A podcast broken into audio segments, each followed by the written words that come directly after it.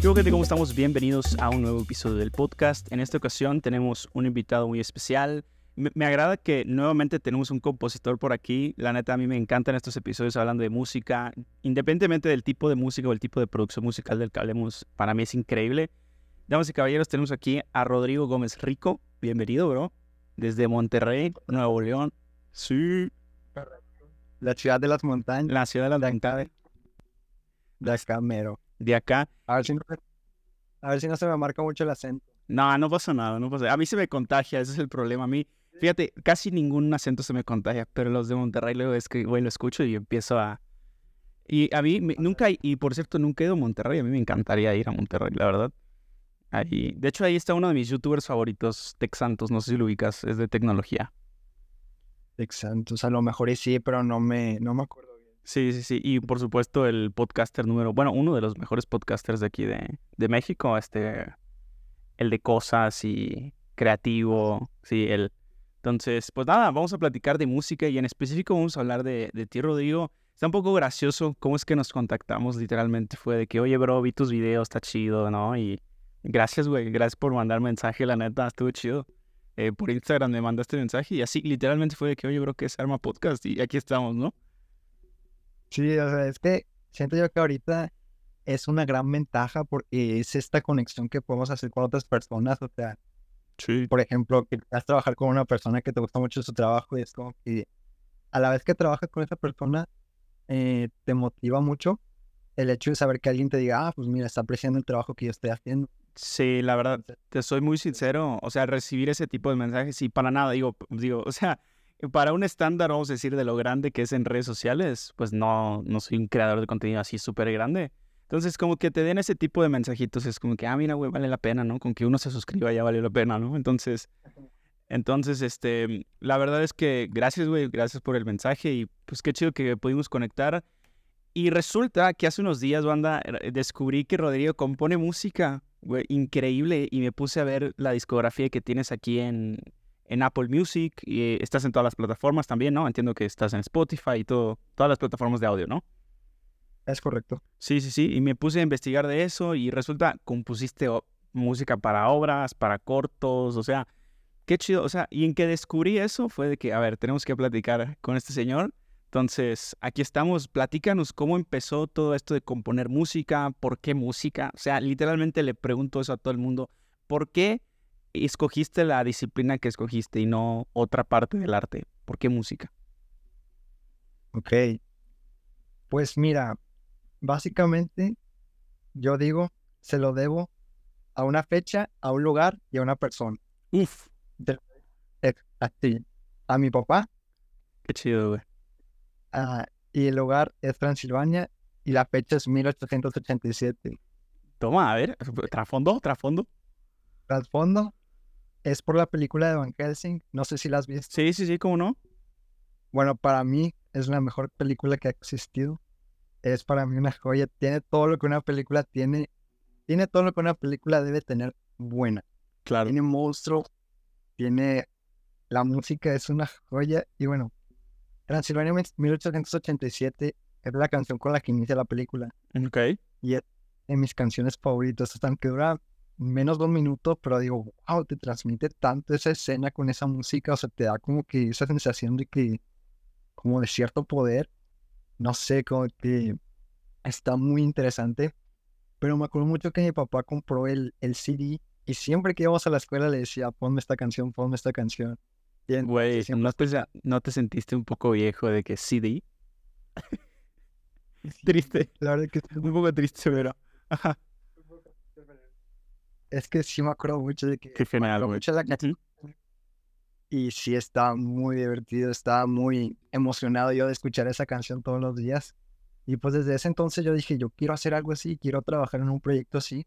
Obviamente mi sueño es algún día poder trabajar en una película así de monstruos o en un proyecto que incluya monstruos para crearle un tema musical y que digan, ah, mira, este, este tema musical es del hombre lobo y lo hizo tal persona. No, qué genial, qué genial. Sí, sí, sí. Ok, y, des- y me dices, todo comenzó viendo esa película, pero ¿en qué momento, o, o cuándo fue después del, del momento en el que viste la movie y pasó toda esa situación que, digo, ahorita puede sonar un poco, pues lo estamos viendo en cámara rápida, ¿no? Pero tú lo viviste en cámara lenta, hablando de cierta forma, ¿no? Entonces, ¿en qué momento fue de que ya empezó la situación y, empezaste a componer música? Fue hasta secundaria. Estaba saliendo de secundaria y yo empecé a hacer música en una aplicación que no me acuerdo mucho cómo se llama, pero en sí no creabas música, sino, crea sino que creabas ritmos. Ujú. O sea, la aplicación ya creaba ciertos ritmos predeterminados y tú ponías de que, ah, pues, esta batería con esta, es- esta guitarra. Ya como le que los contabas, ibas creando el ritmo con la guitarra y todo eso. Entonces yo inicié más o menos así, haciendo música. Después, ya más seriamente, descargué una aplicación para el celular, la de FL Studio. Ajá, sí, para sí, la, para la aplicación para el celular. Y ahí fue cuando ya comencé ya más serio de que, ok, ahora ya, ya yo puedo controlar cada nota, ya puedo controlar yo cada ritmo, cada, quiero que suene en tal momento y en tal momento. Entonces, ya fue, fue hasta principios de preparatoria que ya dije, digo que ya comencé a hacer música como tal. Ya, o sea, te tomó un lapso más o menos de tres años ya empezar algo un poquito más formado, ¿no? Entiendo que, que fue así desde la, toda la secundaria y ya en prepa fue que, uy, vamos a, ahora sí a darle serio, ¿no? Sí, Sí, sí, sí, tres años, ¿no? Sí, oye, qué loco, tres años, es que, es que hay que, hay que esforzarse, la verdad, y qué chido saber de eso. Entonces, tengo aquí abierto, banda, para los que nos están viendo aquí en YouTube o los que nos escuchan en Spotify, tengo aquí abierto el perfil de Rodrigo en Apple Music. Vamos a tratar de repasar un poquito tu, tu discografía, la música que has compuesto, que has publicado. eh, y más que nada, lo que entiendo, tus obras más grandes, valga la redundancia, han sido para obras de teatro, ¿no? Es, es más o menos tus bandas sonoras más, más fuertes, más serias, han sido para obras de teatro, ¿no? claro, claro. Han sido, pues en, en realidad en Spotify están dos que fueron las más, vaya, importantes, por así decirlo, de cierta forma. Pero también he trabajado en otras que se han presentado ahí, por ejemplo, en mi facultad, que también he compuesto, pero obviamente aún no se han, se han subido. Ya, ok, ok. Entonces, lo que tenemos acá incluso no es todo lo que has hecho desde que empezaste, ¿no? claro. Ok, ok, qué loco. Entonces, pues vamos a empezar por el principio, o al menos por lo primero que tenemos aquí en, en lo público, para que igual, raza, si lo quieren ver, links abajo en la descripción a cada una de las plataformas de audio, para que, digo, no haya pretexto si vayan a escuchar. La bella historia, güey. Vamos a hablar de, de esa. Vamos a decir, esa fue la primera importante, ¿no? O la primera que se publicó.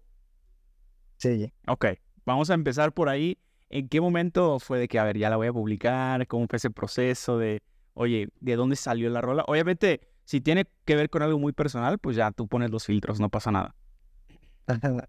De hecho, sí, con, literalmente el título es eso. Esta canción es La Bella Historia. Porque yo me acuerdo cuando, cuando entré a teatro, yo estoy estudiando ahorita en la facultad y ya voy en séptimo semestre. Y yo entré a la facultad y te pedían a fuerza de que registrara un- una actividad cultural y una académica. Y para cultural yo decía, ah, pues ya, me fui directo a teatro.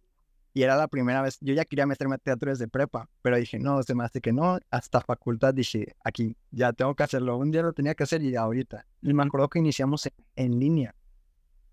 Entonces, eh, nos pedían proyectos en línea de que grabar en Zoom, este, vamos a hacer obras en Zoom y todo eso. Y me acuerdo que yo siempre he visto, pues, que las películas de que Universal o 20th Century Fox tienen sus logos y sus intros. Y decía, y yo decía, ¿y si el taller tiene un intro, un logo? Ah, pues bueno. Le hice al taller un intro y con su música y todo. Ese creo que no lo he subido a internet. Ese se quedó como que ahí en, en el Facebook de la facultad. no Ujú. sé. Pero le hice un tema musical y se quedó en todo de que los videos de que subíamos a la facultad se quedaba de que, ah, la intro del taller de teatro. ten-". Entonces, así duré hasta sexto semestre, creo. que tuve que tomar la decisión, pues, de, ¿sabes qué? Se me hace que ya di lo que tenía que dar aquí, ya como que, no sé, me sentía como que ya muy repetitivo en lo que trabajaba ahí. Yo como, vaya, como haciendo música. Y dije, ok, o sea, ¿cómo me puedo ir? O sea, no me puedo ir así nada más, quiero hacer algo especial. Y fue entonces que ese, ese tema que había hecho, ese, ese tema de 15 segundos, lo convertí en esa canción que es La Bella Lo vi historia. Sí. Qué locos. Y dice aquí alternativo. ¿Qué tan cierto es eso? O sea, porque luego Apple Music no clasifica bien. ¿Es alternativa la rola? No sé. Yo, según yo la, yo la había puesto. ¿Y esa, esa la subiste este año o no? Sí. Sí, mira, porque acabo de ver aquí 2023. Oye, increíble, ¿no? Y fue un, un, un poquito lo que te lanzó un poco a, hacer ya músicas un poquito, música un poquito más larga, un poquito más seria, de una pieza musical completa, entiendo, ¿no? Es por eso la bella historia también. Sí, fue de hecho antes de ese, o sea, ya había trabajado en otras obras de teatro y siento yo que es como, fue como que la evolución. O sea, yo, yo bueno, yo lo veo así, porque inicié pues desde haciendo música desde un celular. Sí, claro. Eh, pues, en FL Studio y ahorita esa canción la hice ya pues desde una computadora hasta un poco más profesional. Entonces yo lo veo como esta evolución de cómo empezamos desde, yo empecé desde el celular, ahorita ya verlo de una forma más profesional. Sí, sí, sí, totalmente, te entiendo. Digo, el propio podcast me ha enseñado eso, entonces, qué chido. Vamos a pasar a la segunda, al esto ya es un mini álbum, porque son dos piezas. Eh, Espacio Ciego, güey, es un corto, ¿no? Es de, de casualidad, el que, no vi, el que yo vi se llama diferente, es lo de la segunda hora. Ese es otro corto, además, es adicional. Sí, ok. Es otro corto. Ok, entonces, platícanos de este corto, cómo salió la oportunidad. Vamos a, a ver, danos contexto un poco de, de tus inicios también, en, en, algo ya, digo, son dos rolas. Para la gente que no sepa nada de producción musical, sacarte dos rolas es, no está aquí a la vuelta, entonces. De hecho, esas canciones las trabajé mientras trabajaba en otra obra, okay. teatro, componiendo la música. Y me surgió la idea más que nada porque siempre tenía el, el, bueno, la idea del cortometraje surgió porque siempre había visto de que esas, vaya, no sé si esté bien o mal, pero esas cirugías de que, ah, pues que recuperan la vista las personas. Entonces yo decía, pues, ¿cómo es ese proceso de una persona que no ve nada a, comenzar a ver algo? Y pues básicamente se me ocurrió la idea de hacer como que este tipo de ojo en el cortometraje, que es siempre todo el cortometraje inicia con un círculo. Y es este proceso como que empieza a ver luces, empieza a ver luces y la música es algo más como, en vez de hacerla como motivacional, la hice como electrónica y a la vez como con este ritmo de batería que me gustó mucho. Y es todo ese, el cortometraje es como que este proceso del, del espacio ciego a como que un espacio donde ya hay vista, donde Sí. ya se puede ver. Uy, qué loco, ¿no? Es, es, creo que nunca se ha platicado mucho de eso. O sea, es interesante. He conocido creo que a una o dos personas en, en mi vida, con todo respeto, ¿no? De, pues que no pueden ver. Yo, yo digo, wow, qué, qué complicado, ¿no? O sea, qué complicado y qué... Y la neta, qué reconocimiento a esa gente porque, pues gracias a Dios lo que yo he visto es hacen su vida normal y, y qué chido, ¿no? Y, pero hablar de ese espacio para la gente que afortunadamente ha podido volver a ver, ¿no? O sea, de que casi siempre se habla de que hoy no puede ver y nunca volvió a ver, o sí puedes ver, pero nunca se había hablado del medio. Entonces, es muy interesante eso, ¿no? Es muy interesante y, lo, y nos lleva a lo siguiente. Ya, estas son cosas un poquito más, más serias, o sea, ya son 15 canciones en la primera, güey. O sea, la neta felicidades, o sea, 15 canciones. Mi álbum, el álbum de Lágrima Esmeralda creo que tiene 7 y yo dije, güey, es un montón. Pero no, son 15 rolas aquí.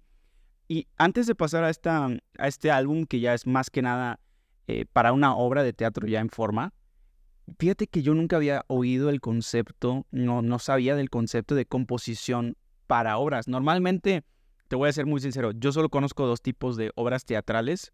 O está la banda sonora literalmente de que abajo, en, en vivo, y te van tocando la pieza conforme sucede la obra, o eran tracks, pistas digitales. Pero nunca había escuchado que usen, o sea, que se, que se compusiera tal cual. Entonces, digo, puede ser que haya gente igual que yo, o estén así que, ah, pobrecito, no sabía. Entonces, platícanos un poco de ese concepto. Yo fíjate que no, no lo conocía. De hecho, fíjate que yo tenía la idea de que no se solía hacer. O sea, mi idea siempre ha sido, cuando yo iba al teatro, era como que me incomodaba mucho el silencio, demasiado, había mucho Ok. silencio. Como que, ay, no me gusta el silencio, como a que haya algo de sonido o algo. Y dije, a ver, ¿y si meten música y si metemos música? Y fue entonces que dije, a ver, pues en esta obra quieren hacer esto, en la, de- en la que ahorita vamos a, a ver. Sí, sí, sí. Eh, y me, básicamente me pasan el guion y yo veo que, ah, pues en estas partes iría. Y ya pues comienzas a trabajar en todo eso, en la música. Pero sí, eso es un concepto que, que en realidad sí, es que en teatro es muy difícil componer música Ok, para ok. teatro, por los tiempos. Pero Sí, porque todo sucede en vivo, güey. O sea, si no se midió algo bien, valió que eso en vivo, ¿no? sí, me ha pasado, o sea, me pasó eh, cuando presentamos esa obra, fue como que, ok, no funcionó, en la siguiente función, modifícalo entre funciones. Llegué a modificar canciones entre funciones. Oye, qué loco. Mira, es que de verdad, a mí, a mí me vuela un poquito la cabeza que el teatro en general, de hecho, lo descubrí haciendo mis primeros cortos, el teatro es muy difícil. O sea, el teatro es algo muy complejo. O sea, generalmente el teatro es la escuela de mucha de la gente que yo conozco. Eh, shout out a Nico Masin, que se acaba de, de titular en Mérida como licenciado de Artes Dramáticas. Eh, entonces, la, la mamá de una de mis, de mis mejores amigas, out a, a Barbie Martínez, igual estudió teatro, o sea, es maestra de teatro. Mucha de la gente con la que yo trabajo nació en el teatro porque generalmente el, el teatro está cañón. Hace poco Claro. pude ver la obra de Anastasia del- de la Ciudad de México, del Teatro Telcel. O sea, yo digo, yo, yo me hubiera equivocado como 30 veces, ¿sabes? Entonces, qué loco, ¿no? O sea, has modificado rolas entre funciones. Sí, claro. Oye, ¿y cuántas veces tuviste que modificar? Al menos para, entiendo que fue para la segunda obra que vamos a hablar, que es, solo voy a decir, Alma. eh, Para esa modificaste, ¿no? Sí, Para la primera no. creo. No, Ok, no, no, no. Para esta, para la que vamos a hablar ahorita, ok. la de Alma. Pero Oye. sí, incluso creé una canción horas antes de que se, se estrenara en otra parte. Güey, qué loco, qué loco. Ok, ya vamos a dejarlo, vamos a dejarlo así. Vamos a hablar primero, yo, ok, ya, ya, ya nos enrolamos para Alma, entonces vamos a hablar de la obra eh, musical, lógicamente, la obra La pena de un alma. Esta es tu obra más reciente en términos de banda sonora para una obra de teatro, ¿correcto? No, ¿O estás trabajando en otra ahorita? no, ahorita sí estoy trabajando en otra, pero La Pena de un Alma es una obra que se estrenó de hecho en el año pasado, en el 2022. 22, ok, ok. Ah, pero es cierto, es la acabas de subir, ¿no? Y se acaba de subir apenas. Ok, ok. Entonces, vamos a platicar de la pena de un alma. Eh, danos un pequeño contexto súper chiquitito para no spoilearnos. Tal vez algún día la podamos ver en vivo. Eh, ¿De qué trata la pena de un alma? La Pena de un Alma es una obra escrita por una excelente escritora que se llama Sofía de la Rosa, que es compañera ahí del taller de teatro Ateneo. Que les mando un fuerte abrazo. Sofía, rífate, por favor, y tráete al podcast de Sofía para que hablemos de escritura igual. Claro, o sea, yo, le- yo le comento y... Los globos no estaban planeados, ¿eh? Es, un nuevo, es una nueva función de la computadora. es que si hago así, salen los globos. Es que... No, no. Me troleó a mí también, pero no importa, ya tenemos clip, ya tenemos clip. Ok, entonces, ella escribe esta obra y tú compones. ¿De qué va? Pequeñísimo contexto. La obra es de una mujer que se llama Xochitl. Está ambientada en, en México de los años... Ay, perdón, si me... No, no, no, adelante, es un aproximado, eso no, no pasa nada. Como en los 1600, mil, por ahí. En la época en la que pues, estaba un poco el renacimiento, si no me equivoco. Pero esta obra ocurre en México. Y es esta mujer que pues tiene su pareja y todo, pero que es engañada por su pareja. Y pues una que otra acción la lleva a infortunios de la vida, a cometer ciertos actos que pues la, la convierten en, en una alma en pena, en un alma en pena. Güey, qué duro. Tenemos una historia más o menos similar. Y te digo, cuando yo escucho este tipo de, historias, a mí me gusta, y estamos hablando de música a fin de cuentas, entonces voy a dar esta referencia. A mí me gusta mucho la música de Natalia Lafourcade. Y cuando escucho este tipo de historias, hay una rola que ella tiene que se llama La, la Malquerida. Y si no la han escuchado, escúchenla porque neta está, está durísima. Entonces, oye, qué, qué, bonito. O sea, la neta, no, no conozco, obviamente nos acabamos de conocer hoy, pero no conozco a la banda que, que está detrás de esto, pero suena un proyecto muy chido. La neta, shout out a ellos. Ojalá podamos platicar con alguien más, porque artista que yo encuentre, ese fue un buen día. ¿Sabes? Ahí lo voy a dejar. Entonces, qué chido. Muchas felicidades a todos ustedes, güey. De verdad, qué genial, qué genial este tipo de, de producciones. Entonces, tú teniendo, tú teniendo el guion, este trasfondo, te salieron 15 rolas. ¿Qué, tú como compositor, en términos de, de música, ¿cómo salió esto? ¿Qué, ¿Qué, es lo que tú querías aportar? Lógicamente siguiendo las direcciones de, de ya sea el director, la persona que haya, eh, bueno, obviamente de Sofía, ¿verdad? Eh, de, de, ella que, que escribió, siguiendo esa, esa, esa, línea de pensamiento, la visión que te hayan indicado. Pero ¿qué querías tú transmitir a través de tu música? Eso es, eso es algo que, digo, al final estamos contigo hoy, así que nos gustaría saber esa parte de ti, del compositor. ¿Qué quisiste? ¿Qué, qué granito de arena pusiste? Yo quería transmitir lo que el personaje principal, el personaje de Xochitl, pues vaya, sentía.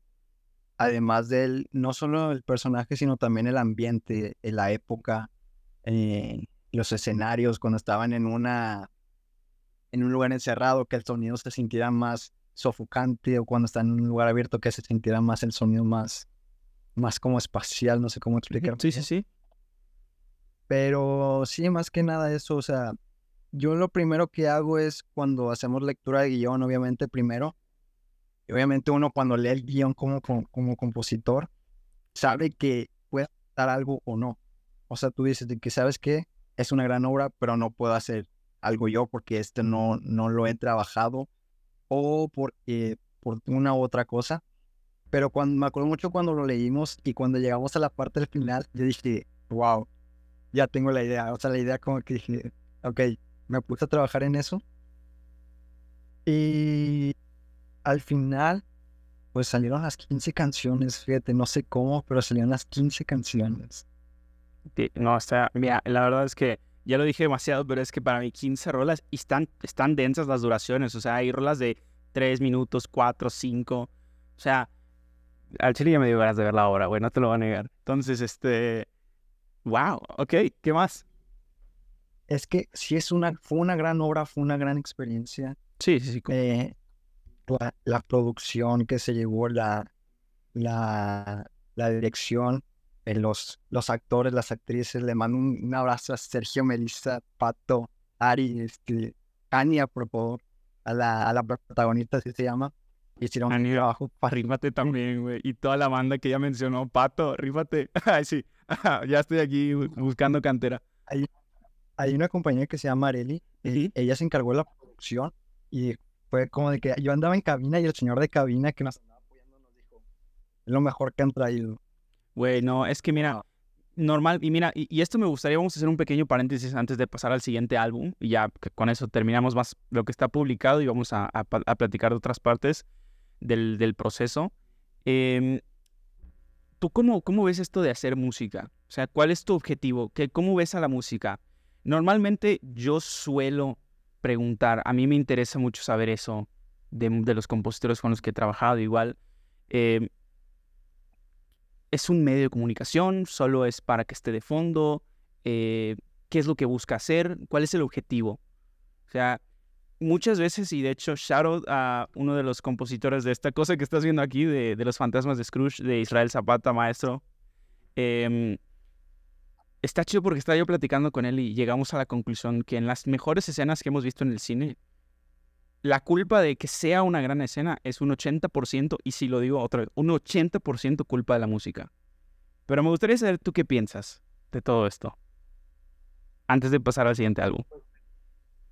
Pues mira, yo siempre he sido de la idea, pues como yo, por ejemplo, bueno, no sé si es paréntesis o no, pero hoy en día sabemos que cualquiera puede hacer música. Cualquiera puede descargar una aplicación gratuita en el celular y pueda hacer música.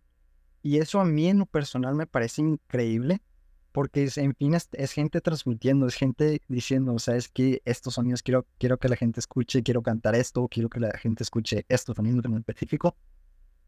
Entonces es algo que a mí me parece muy increíble, pero a la vez siento un poco de conflicto en el sentido porque hay una falta de enfoque. O sea, como que es sacar música de que así al azar, al azar, al azar. Y yo me acuerdo mucho que, pues cuando comencé en esto, yo siempre había dicho que yo quiero hacer música para películas y obras de teatro. mi enfoque siempre ha estado ahí. Entonces, cuando tienes ese enfoque, eh, nace este concepto de, ok, cuando haces la canción, la melodía para la escena, eh, nunca, nunca debo opacar la voz del actor o de la actriz, sino que la, la debe enaltecer. O sea, debe enaltecer todo eso, la escena y todo eso. Porque si la opaca, estás arruinando de cierta forma la obra. Entonces, para mí, la música no es que deba estar de fondo, sino que debe eh, congeniar muy bien con, con, la escena y resaltarla, más que, más que salga, se escuche solo la canción. No, o sea, la canción no debe resaltar lo que debe resaltar en, general, en general es la escena. Ya, ¿y cómo, cómo le has hecho? Digo, no sé si se ha tocado, si no, es válido, o sea, es posible Ah, ¿cómo le has hecho con, con escenas o ciertas secuencias que no tienen voz? Porque hay, muchas hay muchas ocasiones y a, veces es lo que más me gusta investigar. Los silencios son muy importantes. ¿Y qué pasa? Oye, no está la voz, no está la voz del actor o tal vez me toca un personaje que no puede hablar, etc. Hay muchos escenarios, ¿no? Por ejemplo, La forma del agua de Guillermo del Toro es, para mí la música, de hecho ganó Oscar esa, esa banda sonora, este, Alexander Desplat, eres una reata, este, y el punto es que la, protagonista, güey, no podía hablar. ¿Cómo, ¿Cómo, lo has hecho? Si te ha tocado alguna escena, algún caso en el que el personaje no habla, ¿cómo, cómo utilizas tu música? Pues ahí sí me dicen de que, ¿sabes que Para esta escena no va a haber diálogo. Es que siempre debe, de haber una muy buena comunicación tanto con, las, con el escritor, la escritora o la director, directora. 100% real. 100% real. Si no hay eso, nunca va, nunca el producto nunca va a salir bien. No, va, a salir como que muy de deformado, ¿no? Como cuando le dices a tus amigos en la escuela de que, güey, tú haces esta parte, yo esta, tú aquella, y, lo mostramos así, ¿no? Ajá. Exactamente así. Sí, sí, sí. Entonces, lo primordial para esos casos es comunicación con la, con la directora o con la escritora o escritor. Y ya ellos comentan de que, ¿sabes qué? Para esta escena quiero que suene mucho eh, los graves o que suene mucho una trompeta, porque van a hacer, por ejemplo, mímica, este, se van a guiar mucho en la música, van a hacer una tipo coreografía, va a estar todo coreografiado en base a la música. Entonces sí, o sea, lo principal es comunicación con el director o la directora. Genial, genial. No, está súper bien. Ahora sí, ya que sabemos un poquito más de ese proceso tuyo, vamos a platicar de Annette, Ramón y Robot. Güey, está, está, el nombre me da mucha curiosidad. ¿De qué va? Vamos nuevamente, mismo formato. Pequeño contexto de Anet Ramón Robot. Pequeño contexto. Lo, ya sé que no se puede. Si, si se arma episodio parte 2 o algo así, hablamos justo de, no sé, de la obra en específico. Ahorita es primera, primera vez, así que pequeño contexto, lo mejor que se pueda. Ok. Annette Ramón Robot, eh, Annette Ramón Robot es una obra que sucede en un futuro como tipo cyberpunk, espero no estarme equivocando, y en el que se da mucho este personaje de, están estos personajes de Annette y Ramón, que Ramón es un personaje que es como que muy a comida latada, eh, muy de que en el trabajo, muy así, muy... Me lo explicaron de que Ramón es muy gris y Annette es muy verde, muy café. En, la, en el sentido de los colores. Sí, por supuesto. Y Annette, al contrario, es más como más de plantas, más de comida, más de comida real, de frutas reales. Y me daba mucho el contraste este de que cuando me dijeron del proyecto fue de que es electrosalsa. Dije, electrosalsa, en el video había escuchado de eso, pero se escucha muy interesante. Güey, literalmente lo que estoy pensando, electrosalsa, banda, el nombre del episodio, güey, electrosalsa y, y monstruos, ¿sabes? Ajá. Cuando dijeron electrosalsa, yo le, yo le dije a, a la maestra de teatro que me había recomendado para esa obra, puede que, ¿sabes, ¿sabes qué? Es electrosalsa, no sé si, si pues manejes ese género, no sé. Yo le dije, ¿sabe qué maestra? no tengo ni idea de qué es electrosalsa, pero suena muy bien. Puedo investigar y hacer un tema. Puedo de que, no sé, ver, escuchar canciones, buscar en internet y hacer lo que me salga. Y, me dijo, no, sí, tú mándasela a, a la directora, a Nané del Villar, que le mando un fuerte abrazo. Que gracias por la oportunidad. Y, y pues, en fin, así le mandé el tema. Me acuerdo que le pensé mucho en mandárselo, si tenía Sí. miedo, la verdad. Sí, claro. Fue como de que no sé si esté bien, si esté mal. Y me acuerdo que un día salí a comer con mi familia y fue como que ya, sin ni modo, así se lo tengo que enviar hoy porque ya, ya no puedo aguantar. Y se lo envío y me comenta de que no, sí, nos, nos gustó mucho lo que, lo que hiciste y pues queríamos hablar contigo ya para ver si podías. Y dije, wow. De loco. O sea, mandaste, tuviste que mandar, casi casi una audición, ¿no? Mandaste demo y ya te aprobaron, ¿no?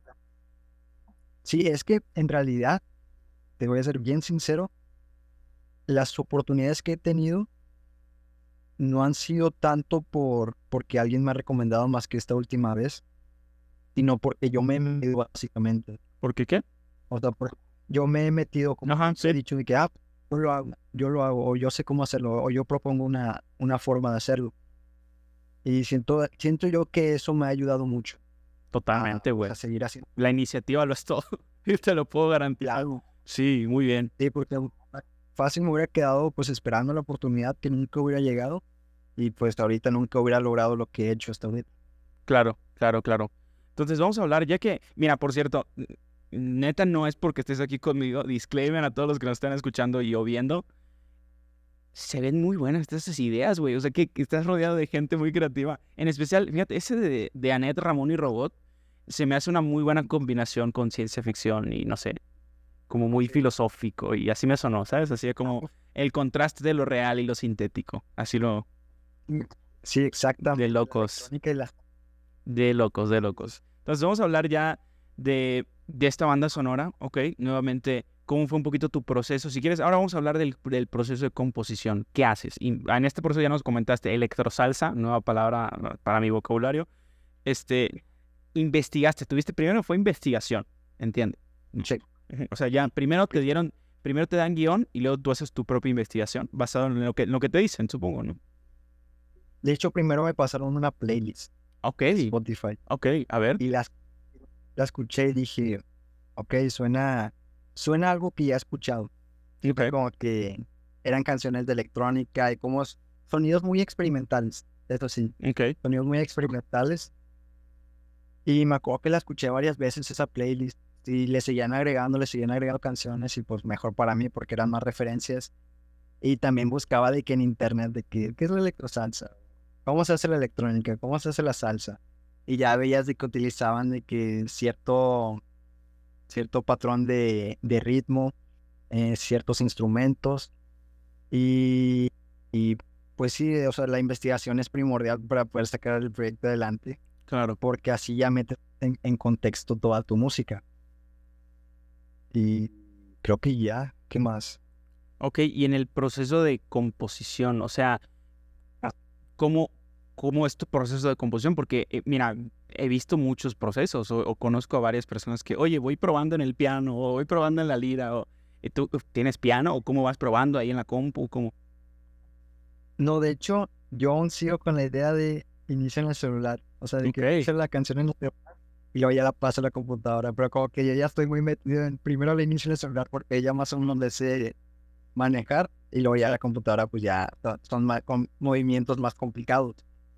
Pero sí, mi proceso de composición es básicamente, es muy sencillo porque principalmente creo un tema, un tema inicial, como Ok, en las películas de en las Star películas de Wars, Halloween, por ejemplo.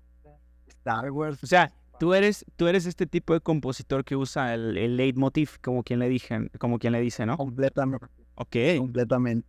Ok, Entonces, ya una vez que hago el tema principal, dependiendo de si la obra es, por ejemplo, esta electrosalsa, bueno, el tema principal va a ser una obra, una canción, que combine la electrónica y la salsa. Entonces, hago la canción, que la combina ambos géneros, y ya es en base a esa canción que se hace toda la banda sonora. de loco. Entonces, sí, porque es más práctico, es más sencillo, porque partes del mismo punto. Sí, Entonces, no hay, no hay de que, ok, aquí suena diferente, entonces no tiene mucho sentido. sí, No, siempre partes del mismo punto, los mismos instrumentos, y a lo mejor lo que cambia, pues obviamente es el ritmo y todo, el ritmo de, de tiempo y todo eso, pues para lo que la escena requiere. Claro, claro. Si la misma escena te va pidiendo, ¿no? Lo que necesita, así lo... Sí, Sí, sí. Ok. Y para la gente que nos esté escuchando igual, compositores que se me vienen a la mente, John Williams trabaja con Leitmotiv, Hans Zimmer trabaja con Leitmotiv, no siempre, en Interstellar creo que no hubo Leitmotiv, o sea, estuvo, estuvo raro ahí. Eh, pero sí hay varios, o sea, lo de Leitmotiv, ah, bueno, Lin Manuel Miranda, que el rey del Leitmotiv en Hamilton, por ejemplo, pero sí, o sea, la técnica sin Leitmotiv sería interesante explorarla, porque no muchos Sí. compositores lo usan, o no muchos compositores lo hacen, pero sí, está, está loco, ¿eh? Sí, es que a mí siempre me ha gustado mucho eso. Ya, y es válido, sí, sí, sí. Sí, porque, por ejemplo, en la película de... Yo soy muy fanático del terror. Entonces, en la película Güey, me están de- tocando de mucha, Hannibal- perdón, que te interrumpa. Ya tuve tres episodios seguidos de que el me gusta el terror y yo soy una nena, no sé, no sé, no sé ver terror. Soy demasiado débil.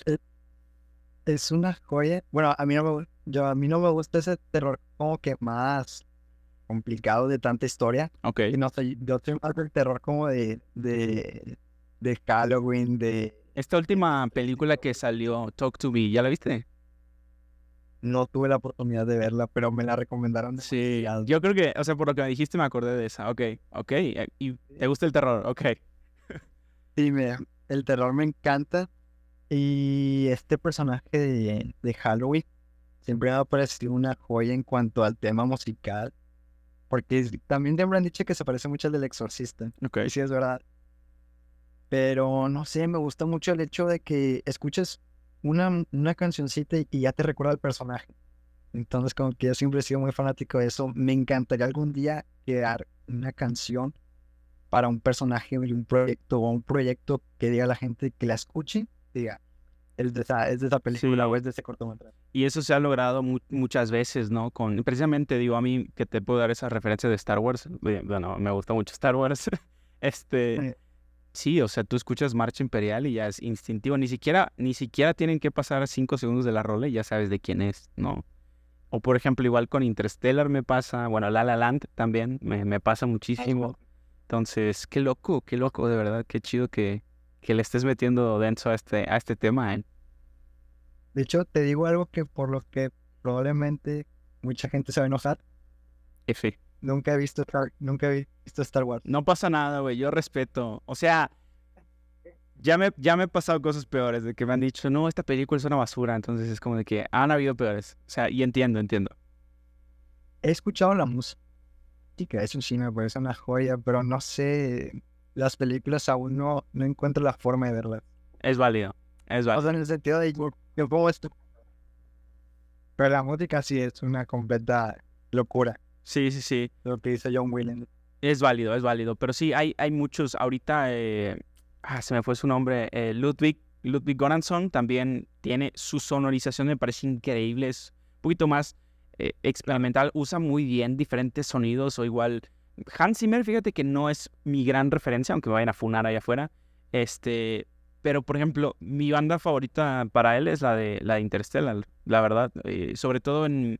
No sé si has visto Interstellar, pero me gusta que no había yo escuchado este concepto. No sé, si quieres lo podemos hablar ya en otro episodio, pero eh, no había escuchado yo este concepto. Hans Zimmer en esa banda sonora no usó únicamente el sonido de un- instrumentos musicales.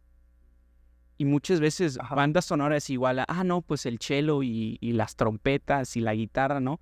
Y ese güey, en, en una de las escenas de, de Interstellar, específicamente cuando llegan al primer planeta, el planeta que está todo lleno de agua, pues se supone que la banda sonora está sonando un tic, tic, tic, tic, y que cada tic que suena son, creo que siete días en la Tierra. Y ya al final te, te revelan en diálogo, en una escena, cuánto tiempo pasó al final.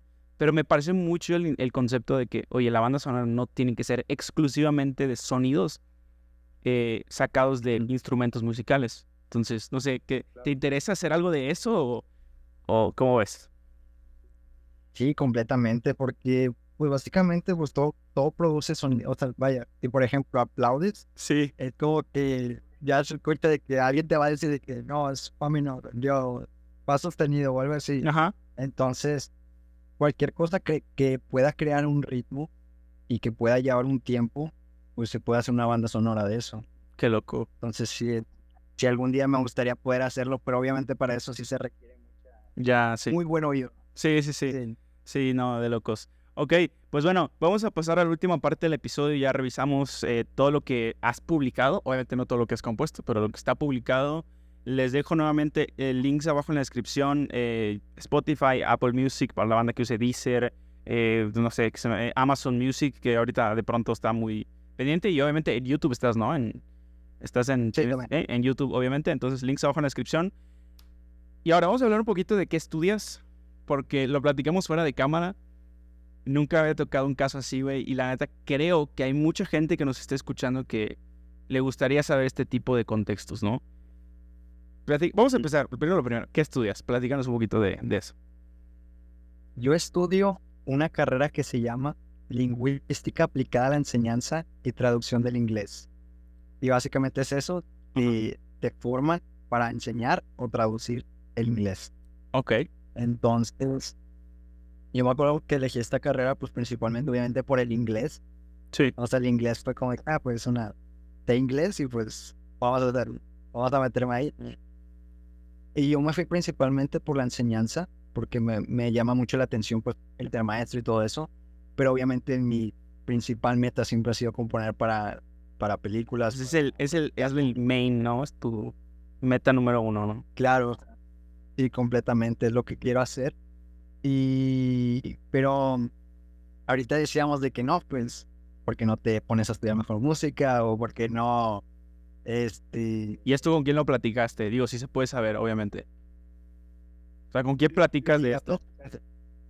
Lo llegué a platicar con mi papá y con ciertos amigos. Y sí me decían de que no, pues es que pues, sí sabes más o menos ahí moverlo, no sé qué. Y sí me pensé, la verdad, o sea, sí yo decía a lo mejor y sí es mejor salirme y, y estudiar eso. Pero a la vez, pues ahorita ya estoy en séptimo semestre. Acá nos manejamos por 10 semestres, entonces ya estoy básicamente por salir. Sí, güey. Eh, pero en todo este tiempo he pensado como que, ok, estoy estudiando esto por algo, porque me llama la atención ser maestro y todo eso, ok. Pero ¿cómo puedo hallar una conexión entre mi carrera y lo que me gusta hacer, o sea, en lo que quiero hacer, o sea, de, de la composición de música? Entonces, la, esa conexión la hallé en varias materias que, por ejemplo, gramática, que vemos mucho gramática, la, la, cómo formar oraciones, cómo las palabras tienen su, su razón de ser, o sea, por qué va la vocal después de la consonante y así. Entonces, eh, ahí es esa conexión, por ejemplo, en la música también se ocupa mucho eso de del orden. De hecho, hay raza que dice que la música es el lenguaje universal, ¿no? Digo, además del amor, obviamente, no me funen. Este, pero la música cualquiera lo entiende, ¿no? O sea, me refiero, escuchar, Claro, la puedes escuchar, ¿sabes? Sí, eh, claro, claro. Y, y eso es lo, pues al igual que el arte, todo el arte es subjetivo. O sea, a una persona le puede gustar y a otra persona la puede odiar. Claro. Y eso es completamente válido. Y a la vez es como que lo divertido, porque son diferentes puntos de vista. Es como que como una persona lo puede amar tu canción y como otra persona puede decir, ¿qué hiciste? Así no como tiene sentido". Yo amo Star Wars y él lo odia. Algo así, güey. No es que no, no, no, es broma, broma. no, no, no. pero este sí he sido mucho de le tuve que hallar la conexión con mi carrera y más que nada se la hallé en ese sentido en la forma de cómo creas las oraciones, cómo formas las oraciones para que tengan sentido y entonces a ti mismo cómo creas las canciones, cómo formas las notas, cómo las pones en cierto orden para que hagan un cierto sentido también, para transmitir algo. Sí. Entonces más que nada yo le hallé este sentido, esta conexión y por eso me gusta la carrera porque pues le entiendo y es como que, ok, tiene, tiene sentido para mí. Tú dirías que, digo, y esto es más una pregunta retórica, eh, igual para que nuestra audiencia más o menos, si estabas esperando una señal, esta va a ser. Eh, Tú dirías, todo lo que, todo lo que aprendes sirve para algo. Sí. Todo lo que aprendes. Ahorita hay raza que podría decir, güey, que tiene que ver lo de lingüística y la y es, es- para algo va a servir, ¿no? Ese es como que lo que utilizas para... No, sí es todo, todo, completamente, todo me sirve, todo es, todo lo uso. No es que lo vayas a usar, sino que es, no es que lo vayas a usar ahorita, sino que va a llegar un momento en el que te puede servir. Nice. Y es saber, es muy bueno, pues, aprender a aprender. Obviamente hay veces que sí dices como que yo sí soy creyente de que es mucho mejor la experiencia que la, que la teoría, que nada más estudiar y estudiar. Pero obviamente aprender todos los días es algo que debemos hacer. Nice, nice. Pues ya lo sabes, amigo, amiga, si estás esperando la señal, si lo escuchaste en este podcast. Entonces, qué chido. La neta, creo que esto es lo más valioso que puedo decir que hay en este podcast. Si hay gente allá afuera que nos esté escuchando, quieres hacer algo que realmente te gusta, ¿no? Porque muchas veces, digo, en Latinoamérica específicamente, mucha gente no hace lo que le gusta. Por X o Y razón. No nos vamos a poder hablar de, de por qué, porque hay demasiados casos, contextos. Pero sí se puede, güey. ¿No? ¿Tú dirías eso? Ya vamos a entrar a la parte del consejo que, que platicamos antes. ¿Se puede o no se puede? Completamente. Adelante. Se puede. Se puede completamente, pero eso no está en los demás, eso está en uno. O sea, como te comentaba, a mí nunca me dieron la oportunidad. A mí nunca me la dieron. Yo me metí. O sea, yo dije, yo, yo sé hacer esto, yo puedo hacer música. Y cuando trabajé el primer proyecto ahí en teatro fue como que, ok, no me voy a quedar a esperar el siguiente, sino que voy a trabajar por fuera en otra cosa, por ejemplo, quiero hacer un cortometraje. Ah, pues me pongo a buscar cómo editar y todo eso. Porque en sí, en la realidad está en que el mundo artístico sí está complicado, sí es muy complicado. Muy complicado y más aquí en Latinoamérica. Sí, total. Pero es cuestión de, lo que también además me gusta demasiado, es estarse moviendo. Es de que, ok, ya trabajé con tal persona, me gustaría trabajar con esta otra persona, no voy a ir a trabajar con esta otra. Eh, porque así es como aprendes más, es como adquieres más conocimiento, más experiencia. Y vaya, o sea, el mejor consejo que puedo dar es, tienes una canción que tienes miedo de subir, tú súbela, o sea, es mejor que esté allá afuera ahorita para que veas tu proceso, para que midas tu proceso. Entonces, sí, o sea, miedo, pues, obviamente sí, o sea, ¿qué va a pensar la gente? Ese miedo siempre va a estar, y ese mismo miedo es el que a veces nos impulsa. O sea, ese mismo miedo como que, ok, lo hago no, pero pues tienes que hacerlo al final de cuentas. Mi segunda referencia de Guillermo del Toro en este episodio es, dice, el no cataliza el sí. O sea, si tú dices, si alguien te dice, ah, no lo vas a hacer nunca, es como, ah, perro, no lo voy a hacer, toma, lo hago, ¿sabes? Este, entonces, la verdad es que, la verdad es que, primero que nada, eh, y de, de, todo corazón, gracias por el episodio, porque ya estamos llegando al final, desgraciadamente. Este, gracias por el episodio, muchas felicidades por, por tu trabajo, güey, por decir que sí, por intentarlo. Eh, no somos positivistas en este episodio, pero, y, tampoco en el, en el podcast ni en el, ni en el canal, no somos positivistas, extremistas, pero, pero sí se puede, güey. Al Chile, gracias por compartirlo. Esa es la razón por la que existe este podcast, para encontrar raza, porque neta, nos encontramos así de, casualidad. Es para decir, oye, ¿sabes qué? Sí se puede. Si, si quieres, se puede, ¿sabes? Entonces, eh, yo lo platico rapidísimo también para aportar. Es, ¿sabes qué? Yo tuve dos carreras, me salí de dos y por fin ahí vamos, poco a poco. Y gracias por compartir tu, tu historia, güey. La bella historia. Gracias por compartir la bella historia, güey. ¿No? Entonces, ¿algo más que quieras dejarle a la audiencia? ¿Algo más que quieras comentar antes de que nos vayamos?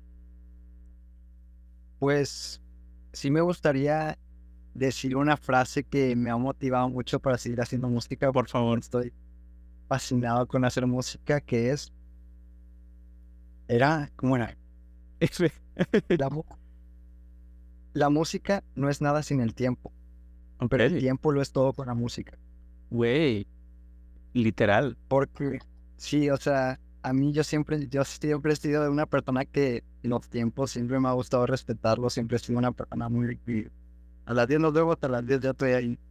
Entonces, eh, siento yo que nos enfocamos mucho en querer controlar el tiempo, pero el tiempo nunca lo vamos a poder controlar al 100. Pero siento que en la música es un, es un tiempo que sí podemos controlar. O sea, cuando haces música es un tiempo que tú sí puedes controlar. Quiero que esta nota suene en tal momento. Quiero que este ritmo entre en tal segundo. Entonces, por eso más que nada me gusta mucho la música porque es, es un momento de la vida en la que puedes manejar el tiempo. Y el tiempo en la vida es fundamental. O sea, estamos, estamos básicamente diciendo que la música es la única expresión en el mundo metafísico en donde sí podemos controlar el tiempo. Prácticamente. En, en mi punto de vista, no, es, no estoy confirmándolo, pero es una de las que sí. O sea, puede haber más. Es que hace muchos, o es una, claro, es, puedes puede haber más. Por eso, teoría. Abrimos, entre comillas. Güey, qué loco, nunca. A mí me gusta mucho la música. De hecho, si no hay algo sonando, mm, hay veces que no funciona, o a veces funciona mejor cuando hay algo sonando. ¿Sabes? Entonces, nunca me había puesto a pensar, la música se le puede controlar el tiempo, güey. Qué loco.